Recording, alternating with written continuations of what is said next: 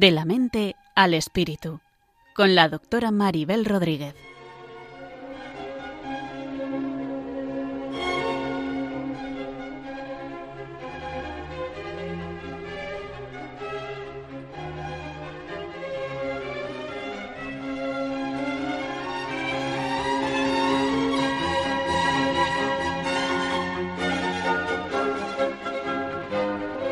Saludos a todos y bienvenidos a un nuevo programa de la mente al espíritu. Un programa que pretende tender puentes desde la psicología y la psiquiatría a la espiritualidad y a la religión para llegar a tener una visión del ser humano más integrada y más completa.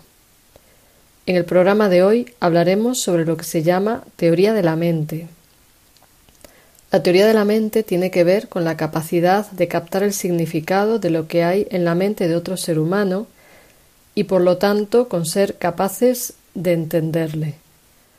La teoría de la mente también nos permite entender el efecto que tenemos en otra persona con nuestras actitudes y comportamientos, es decir, nos permite entender las consecuencias de nuestros actos en los demás.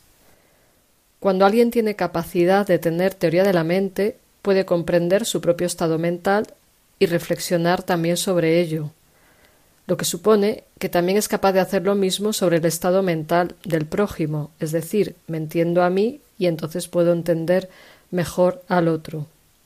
De este modo se puede descifrar lo que pasa en el otro y en uno mismo, es, es decir, esa teoría de la mente nos permite entendernos mejor a nosotros y a los demás.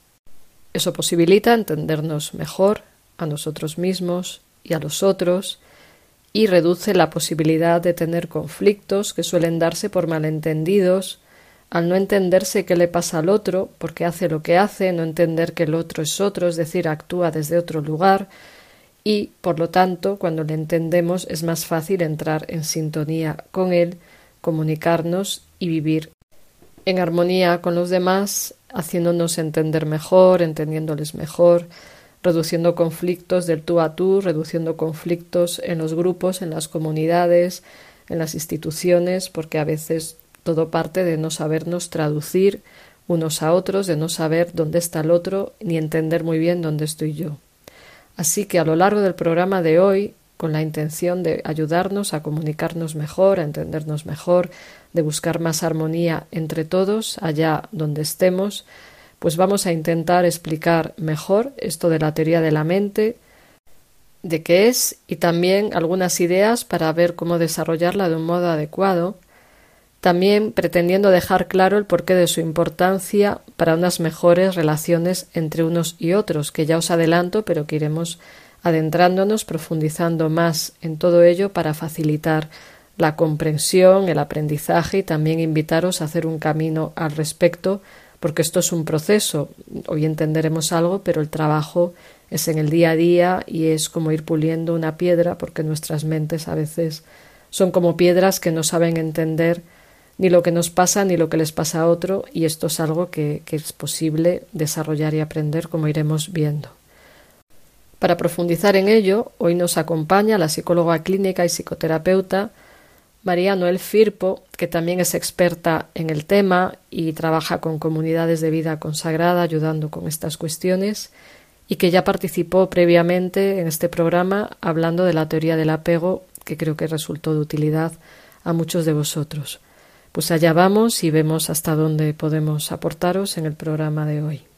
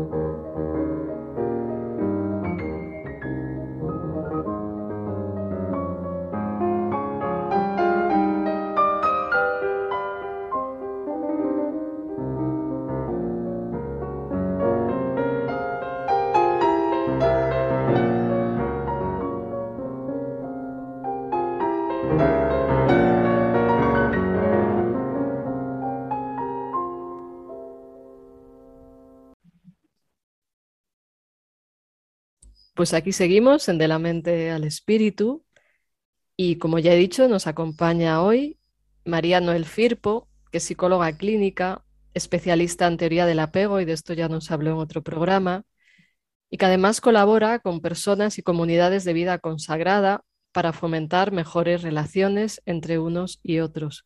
Pues bienvenida María, nuevamente gracias por estar aquí con nosotros. Muchas gracias a ti, Maribel, por la invitación. Encantada de estar nuevamente en tu programa. Y por supuesto, muchas gracias a las personas que nos escuchan. Un saludo cordial a todas ellas. Y por el interés también en este tema, que quizás el nombre puede sonar un poco extraño, pero vamos a irlo desgranando y sin duda nos servirá para que nos pensemos a nosotros mismos también en nuestras relaciones con los demás. Claro, así es. Hoy hablaremos, como ya ha señalado en la introducción, sobre teoría de la mente y también dentro de la intención del programa de tender estos puentes entre mente y espíritu que puede influir en nuestra vida espiritual, que hablaremos al final. Y para irnos aclarando y situando en la cuestión, ¿qué es eso de la teoría de la mente? ¿Cómo lo podemos entender? Eh, la mentalización o teoría de la mente se refiere a una capacidad que es exclusivamente humana de comprender las acciones tanto de los demás como de uno mismo en términos de nuestros propios pensamientos, sentimientos, deseos, anhelos. O sea, es una capacidad muy humana que sustenta nuestras interacciones cotidianas. De alguna manera, es, perdona que te interrumpa, por si acaso alguien se pierde en esto, es como enterarnos de qué le pasa al otro, ¿es algo así? Algo así, saber por qué el otro hace lo que hace, lo más ajustado posible a la realidad del otro, no la nuestra. ¿no? Entendernos a nosotros mismos y a los demás es eh, en función de lo que pueda estar ocurriendo en un determinado momento. ¿no? Es una capacidad que está impregnada de emoción. Y por supuesto, para desarrollarla es a través de un proceso, porque también se llama función reflexiva. Lo vamos a ver como teoría de la mente o función reflexiva. Entonces se llega a través de un proceso de reflexión que permite pensar, quizás con una mayor apertura de mente, de la mente, siendo clave, evidentemente, esta, esta capacidad para las relaciones con los demás y para relaciones más profundas también, ¿no? Claro, y entiendo que esto se da de manera natural y automática, no es que uno se para a reflexionar profundamente, sino que en cualquier relación humana eso sucede en piloto automático. Eso sucede a diario, lo, vamos a, lo podemos ver en cualquier situación y, eh, por supuesto, en situaciones más comprometidas eh, requiere una capacidad mayor de, de reflexión, ¿no? Claro, cuando tenemos un problema con alguien y hay malentendidos y estas claro, No todos somos capaces de mentalizar con la misma intensidad y menos en esos momentos, ¿no? De mayor estrés o, o ansiedad, porque nos puede generar un conflicto con los demás. Tratar de comprender la conducta de otras personas desde el punto de vista de los estados mentales, como decía al principio, es casi siempre eh, difícil y muchas veces estamos propensos a los errores, ¿no? Porque todos podemos actuar eh, a veces basándonos en creencias erróneas acerca de los estados mentales de los demás. Y nos lleva justamente esas creencias erróneas a malos entendidos, a dificultades cotidianas en las relaciones eh, mutuas y a veces hasta algún clima de violencia, ¿no? Porque nos tenemos que imaginar lo que las otras personas están pensando o sintiendo. Y eh, esas conclusiones pueden ser diferentes de lo que realmente la otra persona piensa o siente, ¿no? Porque lo vamos a hacer desde nuestro propio eh, historia, digamos, ¿no? Claro, y prejuicios también, ¿no? Claro. Eh, entonces sería también como esa capacidad y ahí sería una buena mentalización, como vernos a nosotros mismos desde el exterior, ¿no? Sí. Actuando, y a los demás desde el interior. Y eso nos ayudaría a comprender eh, los malos entendidos y a recuperar esos estados mentales que pudieron haber conducido a una falla en la mentalización, ¿no? es tener en mente la mente del otro, lo más limpio posible, pero claro, somos personas con unas historias, con unas activaciones en determinados momentos y eh, la capacidad, por supuesto, de mentalizar emerge en el contexto de las relaciones tempranas. En el programa anterior hablamos de apego y justamente eh, en esos contextos de relaciones primarias y al final termina siendo un determinante clave en la organización de nosotros mismos y fundamentalmente de la regulación de los afectos. Claro, y también entiendo que esto supone ir saliendo de nuestro egocentrismo infantil, o sea, los niños solo miran su ombligo y aprender a entender que hay otras maneras de estar en el mundo, de pensar, de sentir, o sea, que, que es también salir del egocentrismo, tener una buena capacidad reflexiva. Que es justamente lo que nos falla cuando lo afectivo está comprometido. Por ejemplo, cuando mantenemos una discusión con nuestra pareja, con algún amigo cercano, y a veces nos dejamos llevar por la emoción, mm, a veces solo queremos que sea nuestra postura la escuchada y no nos abrimos, como dices, ¿no? al otro. Entonces, eh, ahí muchas veces, bueno, hay muchos intereses o cuestiones más eh, subliminales, digamos, ¿no? Porque podemos tener miedo de perder nuestra valía frente al otro, eh, nuestro narcisismo, un tema mm. que tú controlas mucho, se puede ver afectado porque yo quiero tener mi representación de fuerte, de que puedo más que tú, ¿no? Entonces, mm, a veces elevamos la voz, nos cegamos a la perspectiva del otro, creamos una imagen de él que, que bueno, que que a veces confirma mi postura, ¿no? Y, forzamos una reacción suya justamente para, para reafirmar más lo que nosotros pensamos de él, que generalmente no es positivo en esa situación. si estás con enfado o si has idealizado a alguien, puede ser lo contrario, ¿no? Exactamente. el enamorado ve todo perfecto en su enamorada. También eso es otro, otra distorsión, ¿no? Pero cuando el enamorado falla para mí, Sí. Ahí perdemos la perspectiva. Y, entonces las relaciones al final se vuelven muy rígidas, ¿no? Porque, porque no doy lugar a la visión del otro, a ese saber que el otro es otro distinto que yo, con otros sentimientos, con otros pensamientos, con otros deseos, y, y bueno, o lo quiero someter, no me gusta mucho la palabra, pero a los míos, o si no, yo me quedo con mi versión y el otro...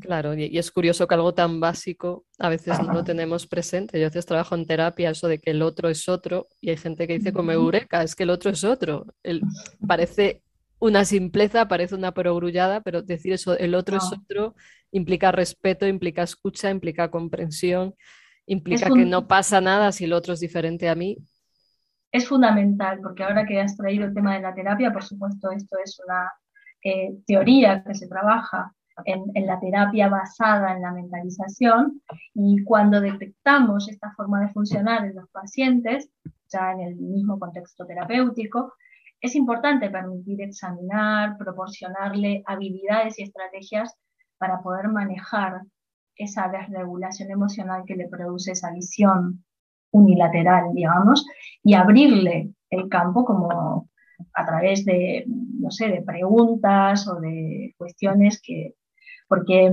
esta terapia fue iniciada para trabajar con pacientes, mm, bueno, con un, pacientes trastornos límite de la personalidad, que es un trastorno que eh, que tienen unas características, un patrón de relaciones inestables.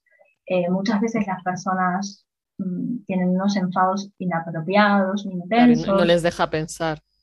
Esfuerzos como muy frenéticos, por, eso decía, se produce en la relación con el otro, ¿no? Por evitar como ese abandono, cuando el otro se silencia, cuando el otro no contesta como yo quiero.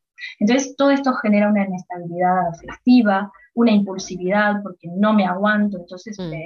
Eh, digo lo que pienso o a veces hago, eh, paso a la acción, ¿no?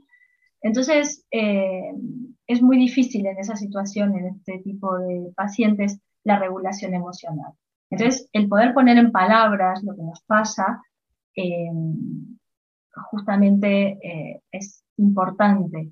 Y eso es lo que vamos poquito a poco, porque no es fácil, aprendiendo eh, en la terapia o con un terapeuta, digamos, eh, mentalizador. Porque justamente también dentro de la propia terapia se dan estos momentos, ¿no? De tensión, de, bueno, de, malos entendidos y es desde ahí desde donde podemos ayudar a las personas, ¿no? Porque todos padecemos quiebres en la mentalización. Sí, que nos salimos del marco y no vemos la realidad en su contexto, ¿no? Porque ese sentido, en los datos que obtenemos de lo que está pasando, muchas veces, eh, vamos, muchas veces no, siempre, son una representación de la realidad y no la realidad en sí.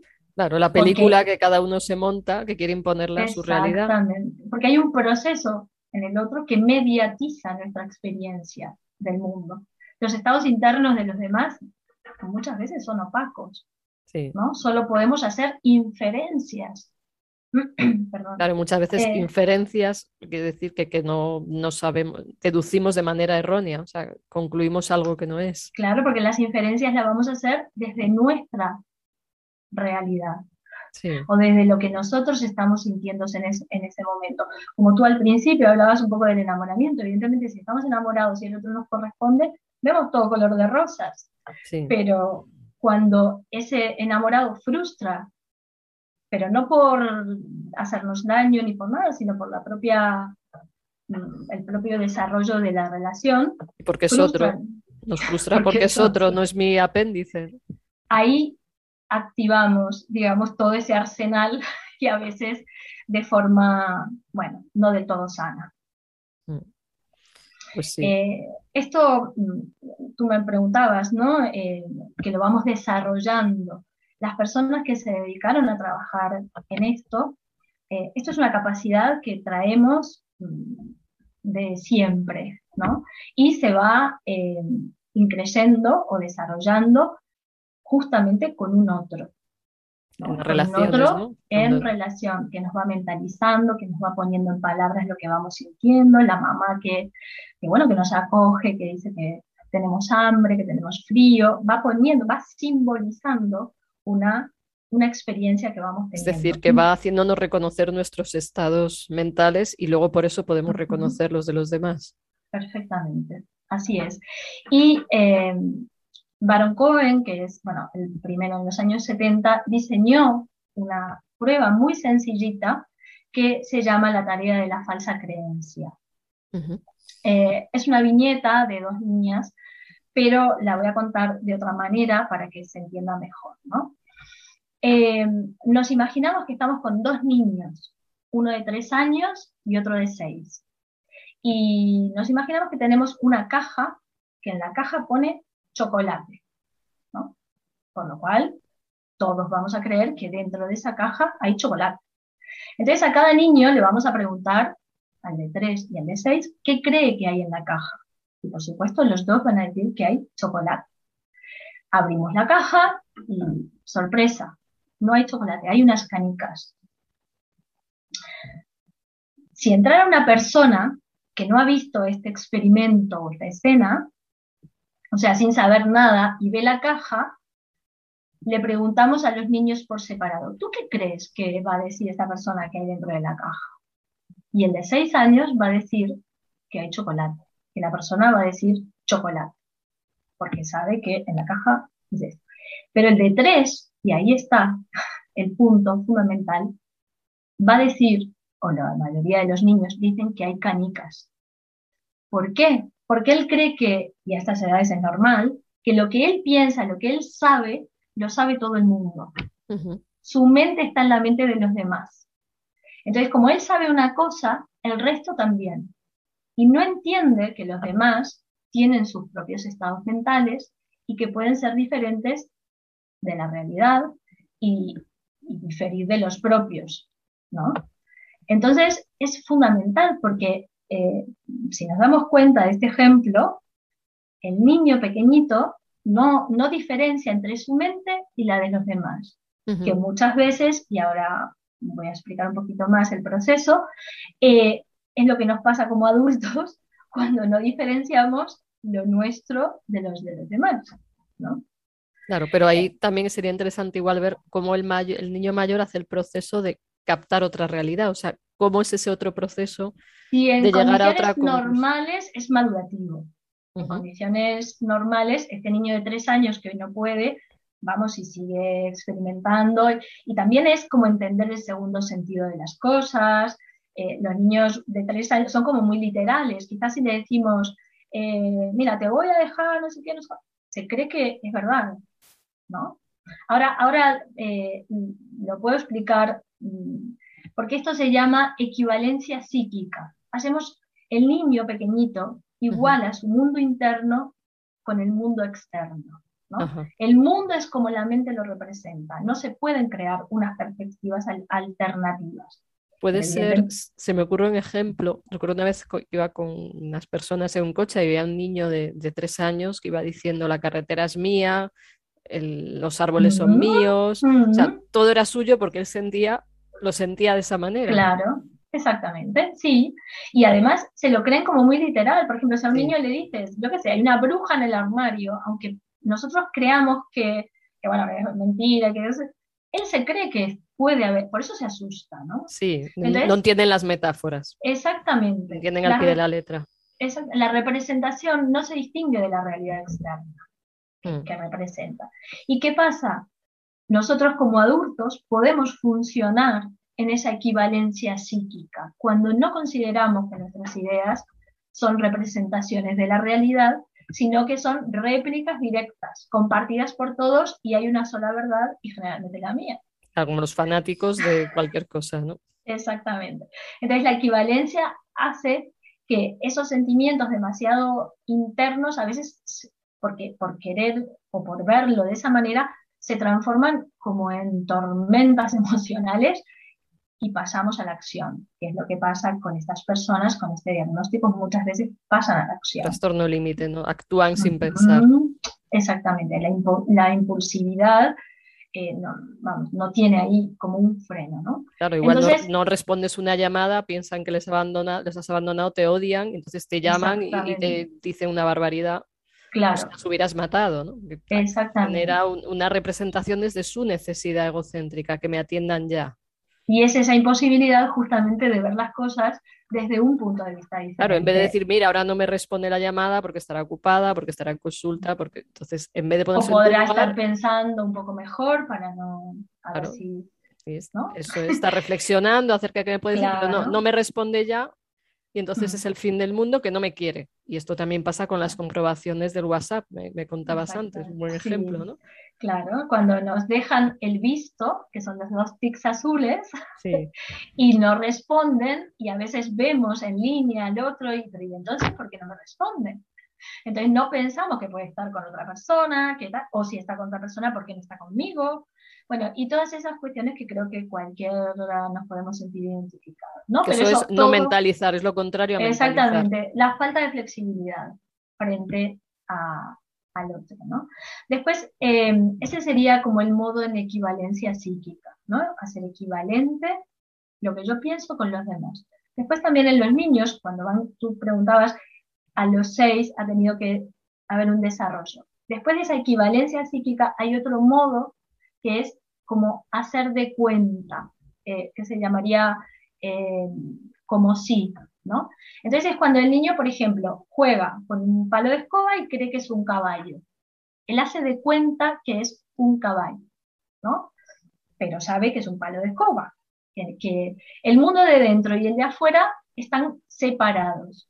Y cuando quedamos como adultos medio en esa etapa o volvemos a esa etapa, que no existe esa separación entre la realidad exterior y, la interior, eh, muchas veces mm, se pasan cosas eh, o pueden pasar cosas eh, como castigar a alguien para enseñar los rigores de la vida, sin pensar cómo se puede estar sintiendo el otro, claro, sin conectar con lo, con lo afectivo, ¿no? No tener en cuenta el impacto que puede producir en el otro nuestros actos o palabras. Este ejemplo que poníamos del teléfono o, de, o lo que tú decías, ¿no? Eh, el otro te, te descarga, ¿no? Todo lo que tiene dentro, es eso, ¿no? No tenemos en cuenta el impacto que pueden producir en el otro nuestros actos. Sí, porque lo vemos desde nuestro punto de vista. Otro ejemplo que se me ocurre es cuando alguien hace un regalo de cumpleaños que le gusta a él, no al otro. Y se enfada porque al otro no le gusta. Entonces, pues, pero a ver, no has pensado en el otro, te regalo X mm. cosas, un balón de fútbol porque me gusta el fútbol y la otra mm. persona no, le interesa y dice, ¿qué hago con esto? Y, ahí es que no hay mentalización, o sea, es un ejemplo simple que igual vale para Es un ejemplo perfecto y el otro modo justamente tiene que ver con esto, porque es, eh, eh, se llama, bueno, es un poco así, teleológico se llama ese, modo, y los estados mentales son reconocidos si se observan los resultados físicamente, digamos, ¿no? O sea, si a ti te gustó el regalo, si tú haces un aspaviento de que te gustó, si tú, tal, tú, el, el regalo, por más que esté agradecida, pero has pensado en ti, en mí, eh, pero te lo puedo agradecer igual, no pasa nada. Eh, si no mm, estás como enfadado, digamos, ¿no? Solo se percibe eh, cuando va acompañado de un gesto. Esto nos pasa mucho a los terapeutas. Por ejemplo, si la sesión ha sido muy cargada y bueno, ya hasta la siguiente sesión no vemos al paciente, nosotros estamos preocupados. Pero quizás yo no puedo llamar a todos mis pacientes para ver qué tal están. Entonces, es, si no me has llamado es porque no te importo, ¿no? Entonces, necesito ver expresamente la, acción, digamos, ¿no? Tiene que ser observable para que yo me lo crea, ¿no? Porque que tú me digas que has pensado en mí, bueno, no me lo creo porque si hubieras pensado en mí me hubieras llamado. Y eso, y eso, Sí, eso de obras, obras son amores y no buenas razones. Exactamente, ¿no? Entonces se focaliza, hay una focalización extrema en lo externo que al final genera una dependencia exagerada de lo que es observable. O sea, me quiere si me abraza, si me da besos, si está conmigo, si está cuidándome, si está... O sea, involucrado me tiene que tener todo el tiempo. Y no se da cuenta que el otro es otro y me puede querer, eh, bueno, expresándomelo a su manera también, ¿no? Pues Podemos hablar de qué manera me gusta, cómo me siento yo más cómodo, ya en la relación, digamos, más de intimidad, de en la relación de pareja, de amistad, ¿no? O esto me puede doler un poco más, pero, pero bueno, y el otro si piensa en mí también se va a esforzar por, pero, pero vamos, es así, es, necesito lo literal, digamos, lo concreto, ¿no? Entonces, eh, claro, eh, muchas veces esas capacidades mentalizadoras en el mundo adulto y sin diagnóstico, eh, se, inhiben, ¿no? Y producen esto, ¿no? No podemos construir esa imagen adecuada de lo que las otras personas piensan y sienten, por lo cual mentalizamos mal.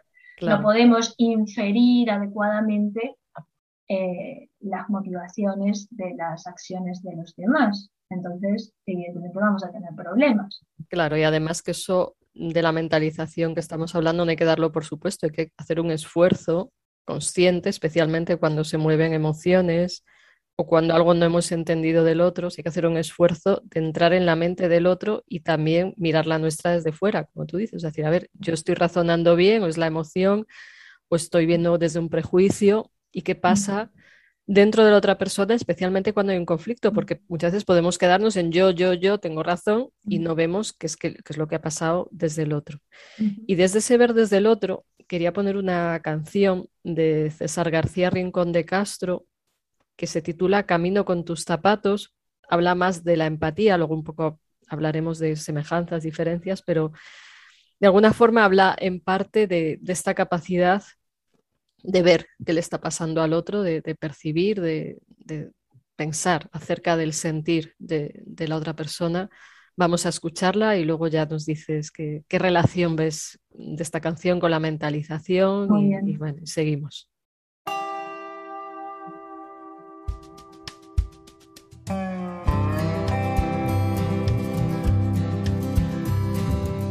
¿Por qué me importa tu vida? Más que un puñado de datos, porque me duele tu herida.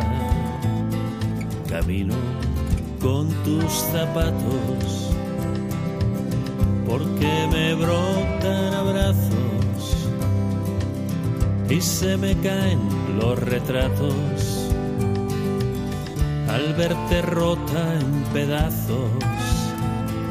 Camino con tus zapatos por la vereda de mi pensar.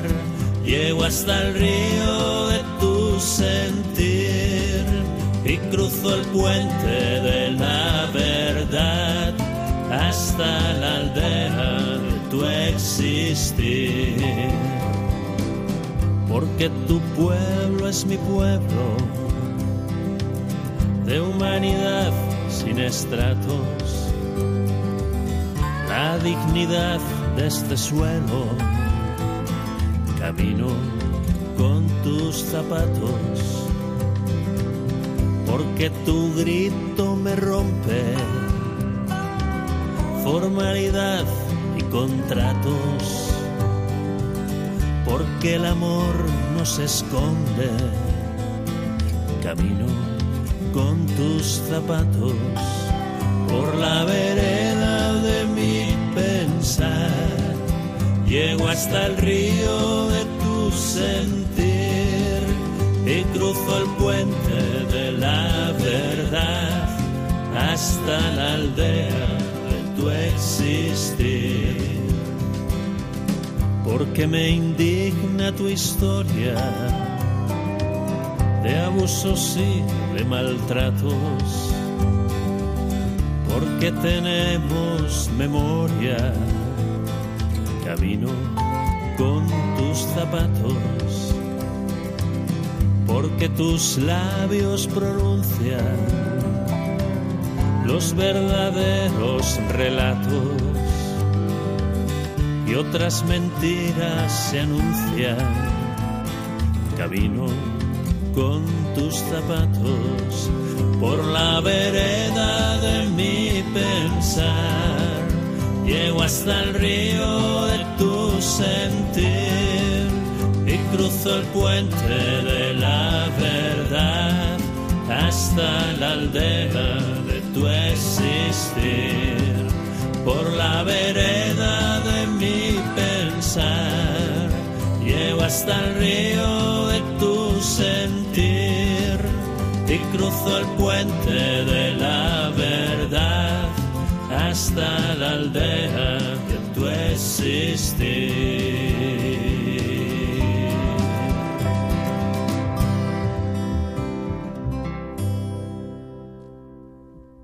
Pues aquí seguimos en De la mente al espíritu. Al habla Maribel Rodríguez, psiquiatra, y hoy nos acompaña María Noel Firpo, psicóloga clínica, especialista en teoría del apego y que trabaja con comunidades de vida consagrada para fomentar mejores relaciones entre unos y otros. Acabamos de escuchar la canción Camino con tus zapatos de César, de César García Rincón de Castro y no sé si María ves alguna relación entre lo que dice la canción y lo que nos estás explicando de la teoría de la mente o la mentalización.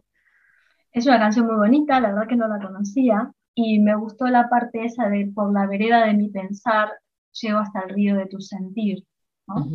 desde, mí, desde mí siento a lo que tú llego a lo que tú puedas estar sintiendo, ¿no? Y cruzo ese puente hasta tu existir, que es justamente salir de mí al otro. Y además pensando, o sea, reflexionando, también eso es interesante. Me gustaba de la canción por el camino de mi pensar, o sea, soy capaz de reflexionar, función reflexiva, como estabas explicando.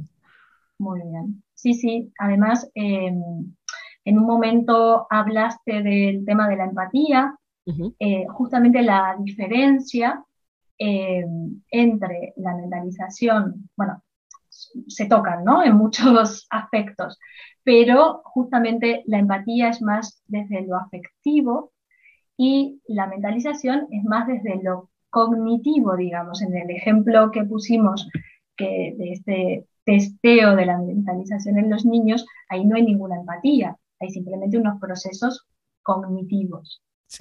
Entonces, eh, la teoría de la mente es más con elementos cognitivos y la empatía se centraría más en el aspecto emocional de la toma de perspectiva.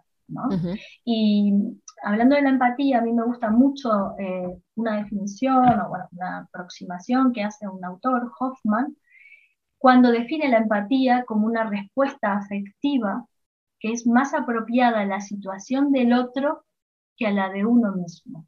Fue exactamente el ejemplo que pusiste del regalo, ¿no? El que yo le regale a otra persona lo que me gusta a mí, no estoy pensando en mí. perdón, no estoy pensando en el otro, estoy pensando en mí. Entonces, la empatía ya, como también decía la canción, ¿no? Ponerse en los zapatos del otro, ¿no? Pero es más allá todavía, porque es una respuesta afectiva más apropiada con la situación del otro tiene que ver con el resonar sintiendo también, ¿no? o sea, aunque se piense un poquito a veces, pero sobre todo sientes con acerca de cómo se siente el otro, entiendo según estás explicándonos, ¿no? Implica, por supuesto, salir, algo que tú también has dicho, salir de nuestro egocentrismo y a un alterocentrismo, ¿no? Salir de mí y centrarme en el otro y acoger también lo extraño del otro. No busco lo que ya conozco de él, sino que acoger esa diferencia, ¿no? Eh, y, bueno, es, un ejercicio eh, muy fundamental para las relaciones interpersonales. Y solo a través de la mentalización y de la empatía, también eh, es como el hombre puede captar la vida anímica del prójimo. ¿Y de alguna manera la mentalización puede favorecer la empatía? Por supuesto, por supuesto. Porque el entrar en la mente del otro puede favorecer que pueda captar también emocionalmente cómo se siente, intuirlo, percibirlo y entonces entrar en conexión con la situación de una manera más objetiva. Por eso, eh, vamos, no solo como terapeuta, sino también esta teoría o esta terapia eh, se usa también para, como modeladores, digamos, nosotros mismos de otros, ¿no? Eh, por ejemplo, hay una actitud parental reflexiva, ¿no? Los padres con los niños, ¿no? Tener en cuenta su mente, un interés, digamos, benevolente por la mente del niño, para ayudarlo a encontrar sentido a sus propias reacciones y a las de los demás que tienen con él, ¿no? Una capacidad de ver más allá de, su comportamiento, que a veces solo nos centramos en las conductas de los niños, ¿no? Y generalmente cuando no son las más ideales, pero la capacidad de ver más allá de eso para entender qué nos está comunicando con su experiencia, con sus sentimientos, con sus dificultades. Y eso nos exige como padres, eh, bueno, darnos cuenta también que su experiencia puede ser totalmente distinta de la nuestra.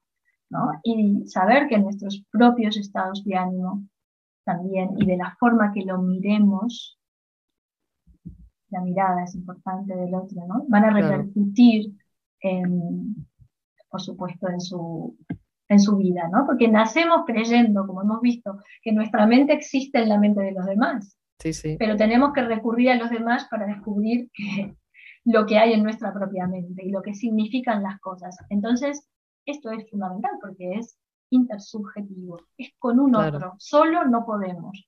¿no? Sí, hasta que aprendemos, o sea, percibimos a través, luego ya cuando uno madura ya se ve a sí mismo por sí mismo, porque también yo creo que es importante aclarar esto, porque si no hay personas que siempre están en el que dirán, cómo me miran los demás, me aceptan o no me aceptan, eso es una fase que es de la infancia y si nos pasa, pues hay que revisar qué sucede. Si somos adultos estaríamos en una fase regresiva. Eso es, hemos regresado al pasado y nos hemos atascado. Y, bueno, como estamos en este programa también y, en donde estamos, eh, una frase de Teresa que, que me encanta cuando Dice, no os pido más que le miréis a Dios, ¿no? Al otro. Es justamente una actitud muy mentalizadora porque que lo mires a él, no te mires tú, incluso para la oración, ¿no? No te piensa que estás con otro. Hay una relación, ella definió la oración como trato de amistad, ¿no? Eh, entonces, que lo mires a él. Y es ese salir de ella al otro. Teresa, maestra en la mentalización. Claro, sí, sí. Eh, maestra de las relaciones interpersonales y por supuesto supo captar a la persona en su singularidad, saliendo de sí misma y centrándose en el otro, ¿no? Claro, de Poniendo a funcionar a través de lo afectivo justamente una teoría de la mente. Así es. Y me viene a la mente una reflexión que ella hace en el libro de las fundaciones, cuando afirma que estamos como tan empecinados en nosotros que queremos que todos vayan por el mismo camino que nosotros vamos. La frase exacta no la recuerdo, pero esa idea de, a ver, cada uno tiene su camino, no nos empeñemos en que nosotros sigan el camino que seguimos nosotros. Y esto yo creo que, en la religión es importante pensarlo. Mm, ella dice en una de sus cartas, en el libro de Fundaciones, pero dice algo así como, esté advertida que no las ha de llevar a todas, se lo dice en la priora, por un mismo rasero, ¿no? Por ese mismo camino, porque Dios nos lleva a todos por diferentes caminos, ¿no? Claro. Entonces, alerta también, nos alerta, o alerta a sus hermanas, que es al principio de las destinatarias de sus escritos, eh, hémonos de acomodar con lo que vemos en las almas. Eso es, Qué bueno. es buenísimo. Claro, es acomódate a lo, que, a lo que el otro es, no a lo que tú quieres que sea, también se puede decir. Hazte cargo de la situación del otro tal y como se encuentra, por lo cual hay que mirar al otro, ¿no? Hay que ver hasta donde se pueda. Eso es, mirar al otro y no mi idea de cómo el otro tiene que ser, que a veces se cae en esto, ¿no? Mira que te mira, hacerse cargo del otro. ¿No? No vayas así con lo tuyo para soltárselo a la primera, sino responder a esa mirada, ¿no? Que incluso en una parte también espiritual, ¿no? Antes, antes de nosotros amar a Dios, Dios nos amó primero, Y de esa manera, sabiéndonos amados, es como podemos responderle. Claro, vamos, es todo lo que tú explicabas antes de cómo el niño se ve mirado, así puede mirar. Entonces también cómo nos hemos sabido amados, no solo por nuestros padres, sino también con la conciencia de ser amados por Dios, podemos aportar más amor y, y ahí también, en todo esto que explicas de Teresa, vemos una gran capacidad de mentalización. O sea, que quizás los santos son santos en parte porque eso está ahí. O sea, que... Yo cuando la redescubrí a ella, que la, la descubrí hace relativamente poco, hace cinco años escuchando una charla del padre Maximiliano Reis. Justamente cuando yo lo escuchaba a él, yo decía, pero está hablando, él hablaba de Teresa. Y yo estaba en estos términos de la mentalización, de la teoría del apego, del otro, del intersubjetivo, de la terapia relacional. Y claro, cuando yo lo escuchaba hablar de Teresa, yo decía, pero esto, esta mujer de hace 500 años nos dijo lo que la psicología está investigando hoy eh, más claro que... Eso es curioso, aclaro que Maximiliano de Raiz es un carmelita muy experto en Santa Teresa, muy, muy conocido, pero igual alguien no le conoce, ¿no? Entonces, que para él estaba claro que las teorías estas modernas estaban ya en Teresa, por lo que tú comentas. Estaban en ellos, en los místicos, porque al final también es nuestra capacidad de amar, ¿no? Eh, ella también lo dice, ¿no? Eh, elige lo que más te despierte amar. Y si tú amas al otro, lo vas a respetar, no vas a imponerte con tus prejuicios, eh, vas a mm, tolerar. Mm, escuchar, mirar e incluso el amor como vía de conocimiento del otro. Creo que era Santo Tomás, creo recordar que no decía, ¿no? O sea, que esa capacidad de amar te permite conocer, porque sales de ti, sales de ti y tienes en cuenta a la otra persona. Y ahí, pues, Teresa, San Juan de la Cruz, otros místicos, nos dan la lección de salir de sí de, mirar más allá de sí mismos y, expresar el amor. Sí, y quizás una, una cuestión, ¿no? Como en qué medida podemos ser nosotros, ¿no? Como cristianos, sensibles justamente a esa realidad de cada persona, ¿no? Y, poderlos, o ser agentes, por decirlo de alguna manera, de reaseguración o de reasegurarlos, entrando nosotros mismos en una relación verdadera con los demás, ¿no? Porque ahora que estamos en este, en el sínodo, ¿no? En el camino sinodal que nos propone el Papa, eh, de caminar juntos, y en esta etapa que es la fase diocesana, estamos en la etapa de la escucha. Y, para escuchar me tengo que abrir al otro. Y tengo que poder bueno, y el Evangelio constantemente es así, o sea, como Cristo se está abriendo al otro y respeta al otro aunque sea diferente a él o a su propia religión, o sea, ayuda a todos, escucha a todos, responde a necesidades de unos y otros y también corrige. Entonces también creo que, el propio camino de, la fe pone esto de manifiesto, o sea, ese, esa mirada de acogida, de escucha, de respeto, de, amor que tiene que estar ahí y, y la contraparte de esto es el fanatismo que también de alguna manera nos puede impregnar a todos en algún momento de emoción o algún momento de obcecación. Entonces, yo creo que también sería bueno si nos aportas ejemplos de cómo el no tener capacidad de, mentalizar influye en cómo se vive la vida religiosa. ¿Se te ocurre algún ejemplo al respecto?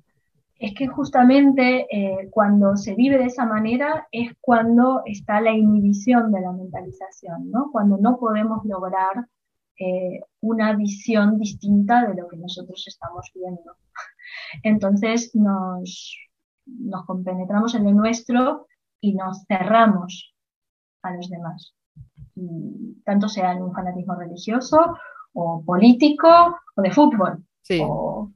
entonces, eh, cualquiera de los ejemplos, vamos, no ejemplos, pero de cualquiera de lo que hemos dicho de la inhibición de esa capacidad mentalizadora, eh, ya no es una inhibición de la capacidad, sino como vivir en ese estado, frente a esa, frente a, bueno, a lo que nos puede aportar el otro, porque en todas estas cosas me parece que lo que tenemos que saber que la realidad eh, es infinita, ¿no? Y los seres humanos tenemos acceso solo a un punto de vista, aunque la mente a veces, y ahí está el problema, nos genera como esa alucinación de que podemos ver la realidad en su totalidad. Claro, pero eso es una soberbia total, ¿no? Y ahí perdemos, porque, porque evidentemente no estamos teniendo en cuenta eh, la riqueza también que puede haber en otros, ¿no? Porque esa falta de flexibilidad también nos hace ser eh, muy rígidos. Y, genera sufrimiento al que es así. Claro, muy rígidos, muy pobres, muy limitados para amar, comprender y, ir sufriendo porque dice la vida me castiga, ¿no? Te castigas tú porque no entiendes la vida. Y también ahí se me ocurría como un punto más de mentalización el ser capaces incluso de mentalizar acerca de cómo piensa un fanático. Es decir, cuando una persona está en la rigidez, la cerrazón, la falta de empatía, también tenemos que ser capaces de ponernos en su lugar y entender la dificultad que tiene. No darle la razón, pero yo lo digo porque a veces es fácil decir, no sé quién es un fanático, adiós, mm. decir, bueno, ¿qué le ha pasado para llegar a ser un fanático? ¿A qué tiene miedo? ¿Cómo funciona su mente? O incluso tener empatía con la falta de empatía del otro, o sea, o bien ser capaz de mentalizar acerca de la falta de empatía del otro. Sí, quizás es también irlo como, si lo tenemos cerca, desmontando, ¿no? A través... Eh, de, determinadas preguntas, ¿no? ¿Cómo sabes tú que el otro realmente es un incompetente y siempre está rivalizando contigo? Y, ¿no? Como, como ir eh, llevándolo en, una terapia fuera con el diván en la calle, por decirlo de alguna manera, a través de preguntas o de, para desmontar eso, porque a veces eh, la incapacidad de mentalizar en, en, estas preguntas lo que primero te contesta es, lo sé porque lo sé. Claro, claro, incluso con la verdad, ¿cómo sabes que lo que tú piensas es verdad, que tu conclusión es verdad? Claro, porque siempre hace lo mismo, el otro siempre hace lo mismo. Entonces, el siempre, el nunca, esas generalizaciones nos van dando eh, eh, como pistas, ¿no? De la mentalización o no mentalización del otro, ¿no? Entonces, eh, también la falta de curiosidad sobre uno mismo y sobre lo que hay detrás también puede delatar eso. Entonces, poderle abrir digamos, con preguntas eh, que puedan, vamos a ver, desestabilizar, por decirlo de alguna manera, sus propias ideas. Lo que pasa es que cuando uno es fanático, a veces está poco abierto a eso, ¿no? Eh, claro.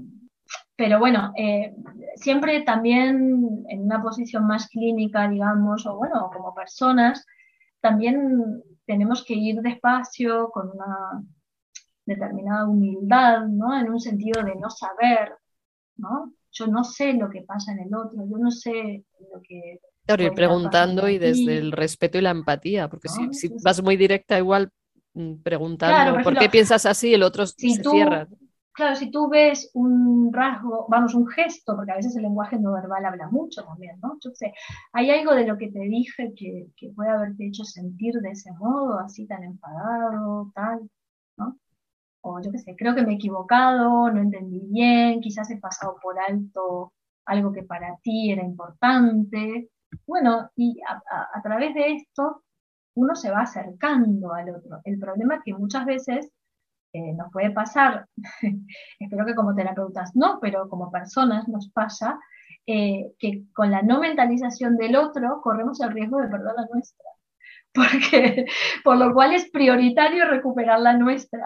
Y porque nos saca de quicio, quieres decir. por eso, claro, porque estamos, vamos, somos personas también, ¿no? Entonces, muchas veces es importante como rebobinar, vamos, espera, espera, vamos a, a ver qué sentiste o qué sentimos cuando yo te dije algo y tú cambiaste ya la forma de dirigirte a mí, ¿no? Porque los sentimientos no son algo que surgen espontáneamente, sino que más bien son generados por las interacciones y las interpretaciones que nosotros damos a esas interacciones. Entonces, si tú me miras así medio de costado y yo pienso que tú en realidad me tienes, entonces voy haciendo ahí como una construcción mía el sentimiento que voy a tener es de rabia hacia ti, pero ¿no? generado por la interacción, por tu gesto, por mi mala interpretación. Entonces es rebobinar hasta cuándo eh, pasa eso, fundamentalmente en la terapia, ¿no?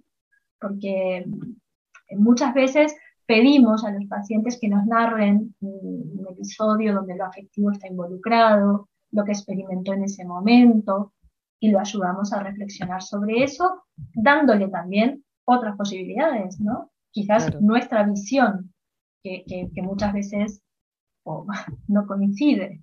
¿No? Sí, así es. Y también me viene a la mente pensar que ese camino de mentalización es un camino de humildad, o sea, de darme cuenta de que yo no lo sé todo y de amor, o sea, de que el otro merece ser querido, respetado para llegar a una realidad. Y pienso esto que dice Teresa de que humildad es andar en verdad, de alguna manera conectándolo nuevamente con ella, que solo desde la humildad podemos captar la realidad y, la mente del otro, porque si no, nuestra soberbia, nuestra emoción, nuestros prejuicios nos impiden captar la realidad ajena.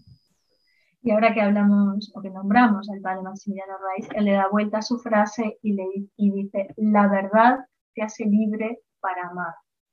Claro sin esos prejuicios, centrándote en el otro. Sí, además que si tuviéramos esa capacidad de amar, yo creo que la mentalización sale sola, sin, esfuerzo. ojalá llegáramos a esa capacidad del corazón de, captar, de percibir, que, va a favorecer. Por eso los místicos ¿no? son tan buenos mentalizadores, porque evidentemente Teresa también se, entregaba en sus cartas a cada persona. El amor siempre es personal.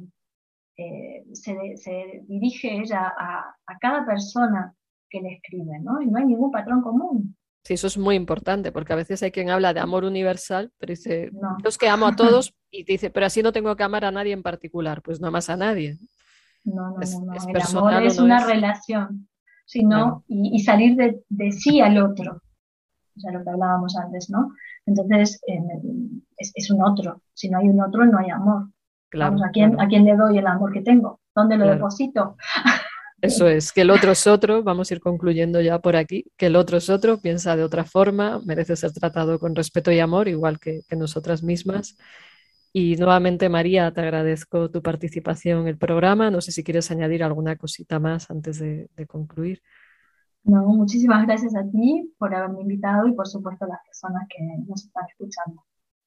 Muy bien, pues saludos afectuosos a todos los que nos estáis escuchando y seguimos en, un mes. Ahora el programa es mensual, como ya avisé en el programa previo, pero por recordarlo. Y, nos vemos en el siguiente programa. Os recuerdo el email de nuestro programa por si queréis preguntar algo, comentar algo, que es de la mente al espíritu, radiomaria, arroba y, y recuerdo que María Noel Firpo es psicóloga clínica, que ha sido nuestra invitada además especialista en teoría del apego y colabora con personas y comunidades de vida consagrada para fomentar mejores relaciones entre unos y otros. Pues hasta el próximo programa, nos vemos y, seguimos.